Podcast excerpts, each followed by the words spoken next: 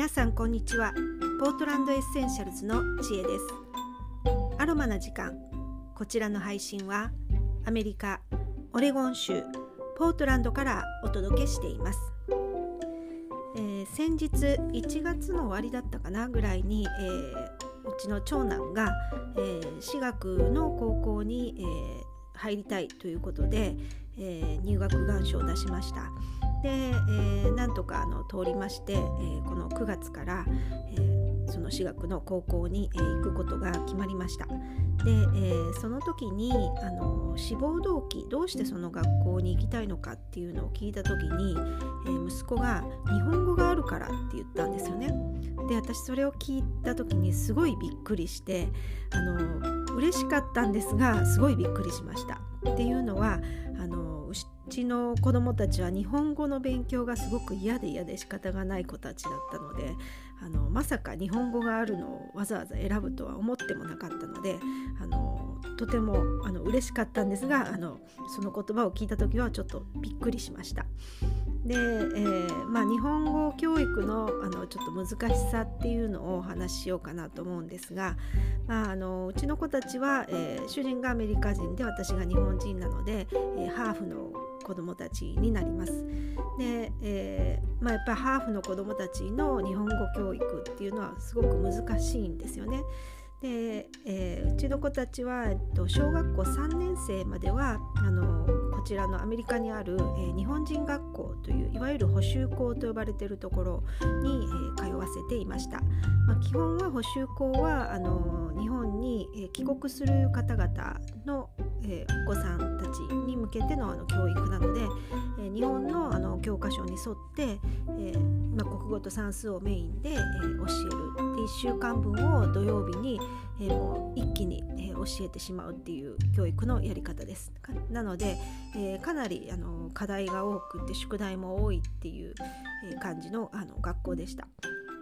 で、えー、まあ、うちの子たちはあの、まあ、何回も話してますがあの日本を行とアメリカを行ったり来たりしてたので、えー、その間に、えっと、日本の学校校とか幼稚園も含めてあのずっと通わせてたんですねなのであの日本語に触れる機会はまああったので喋ることに関してはそんなに問題なくあのまあえっ、とまるまる日本人の子に比べたらあのたどたどしい日本語ではあったんですけどまああの聞き取ったり喋ったりっていうのはあの意思疎通ができる程度にはあの日本語ができたんですね。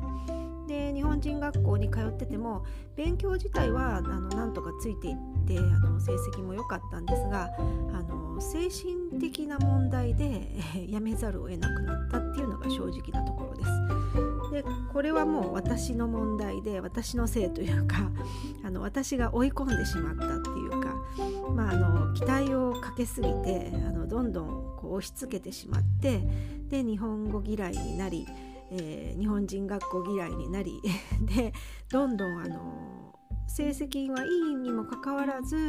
えー、僕はできない僕はできないというように、まあ、長男ですなんですがそういう風になってどんどんなんかちょっと精神的に病んでいるような状態になってしまい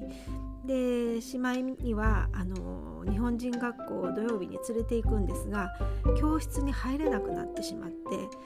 で最初先生が怖いからとかいろんな感じの理由があったんですけど、まあ、いろんなその理由が合わさって日本語も嫌だし勉強も嫌だしみたいな。でまあ結局教室に入れない。で最初のうちはまあ朝ちょっとだけ入れなくて途中から入るとかっていう感じだったんですがだんだんもう丸一日教室に入れなくなって意味がなくなってきたっていう感じででテストだけ受ける。でテストを受けると授業を受けてない割には、まあ、宿題はちゃんとこなしてたのであのテストはできるんですね。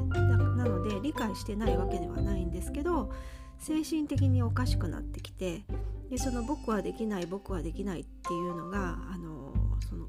日本人学校のことだけじゃなくって現地校にまで及んできてあの現地校ではあのこちらの成績はあのトップのクラスの成績を取ってまして実は、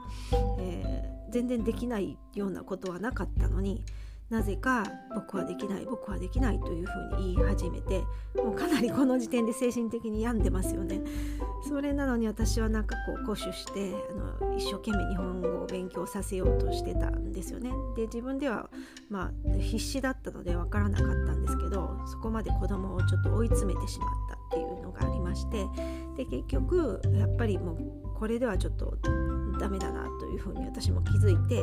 ー、小学校3年生の時点終わった時点であの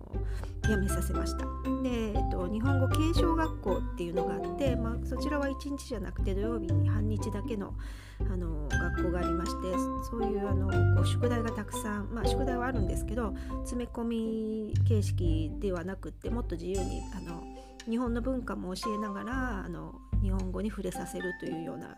あの教育だったのでそちらの方に切り替えました。えーまあ、辞める時辞めさせる時はもうあの私が劣等感を感じるというかあの失敗したっていう感じがすごく自分があってであのまあ、結局は私自身が周りの目を気にしてたなっていうこう宿題をちゃんとやってないと恥ずかしいとかテストがちゃんとできないと恥ずかしいとか息子自身じゃなくて私が恥ずかしかったんだなって今思うとあの思えるんですけど当時あの必死だったので分からなくって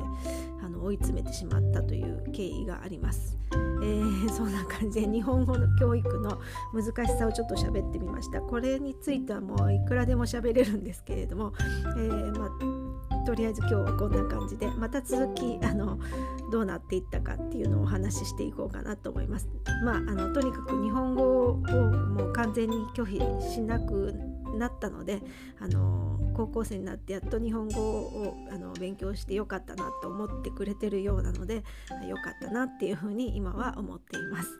えー、今日も聞いていただいてありがとうございました。それではまた次回。